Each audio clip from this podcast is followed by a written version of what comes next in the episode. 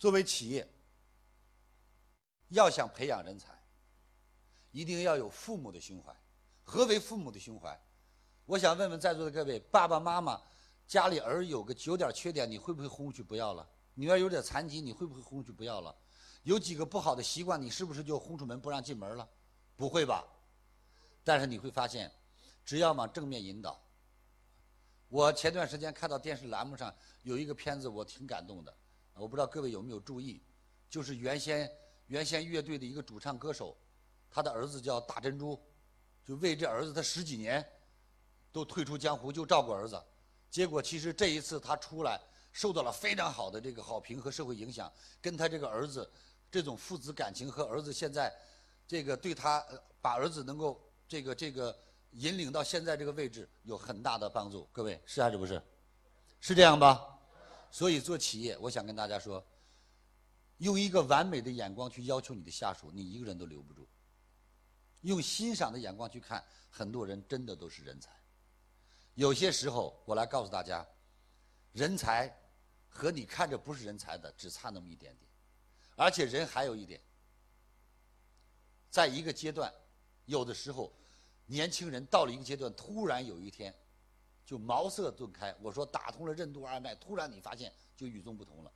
我们公司有一位讲师叫孙晓光，这个孙晓光呢，从入职到现在八年了，从入职就给王超老师当助理。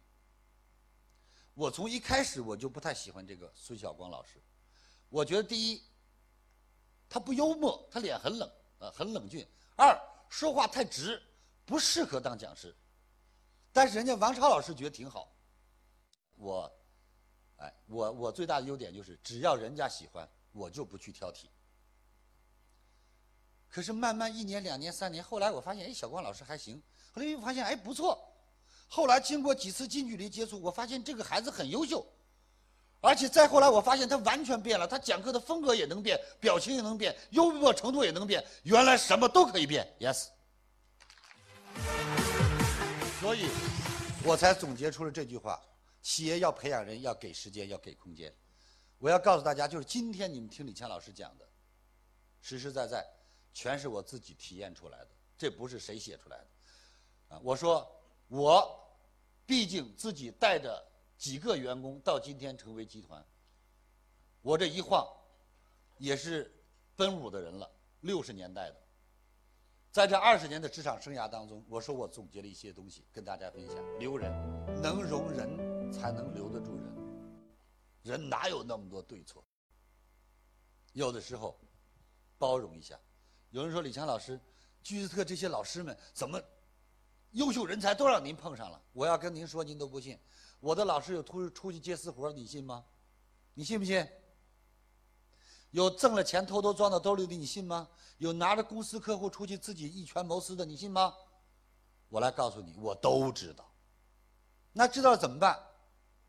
提醒一下，再提醒一下，最终你记住，人心都是肉长的。我相信一点，我经常问自己一个问题：李强，你是搞教育的吗？是。如果你连他们都教育不了，你就改行吧。李强，你是搞教育的吗？是。你为什么没有把他们教育好？是你自己的有有问题，你离他们距离太远了，你太久没跟他们沟通了。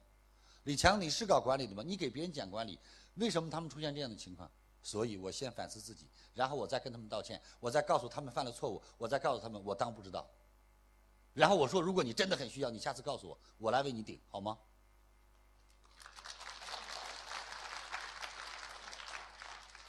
各位，随着时间，随着空间，随着一切，慢慢慢慢的，别人如果离开你，除了你不要人家，你就不要再怪人家。原因在哪里？一定有你的不对。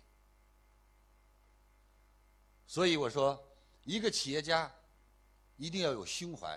一瓶矿泉水往里面滴上十滴墨水，各位，矿泉水变成了什么颜色？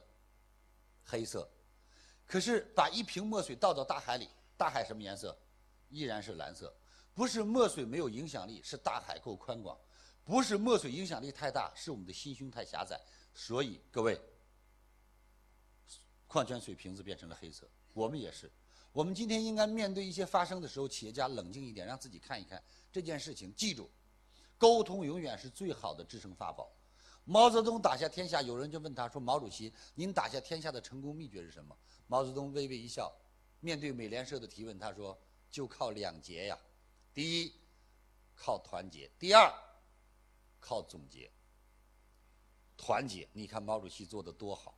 佛家说放下屠刀，立地成佛。毛主席说交枪不杀，调转枪口。”就是同志，不管过去有多少过错，只要抗日就是我们的同志；只要爱国，既往不咎。OK。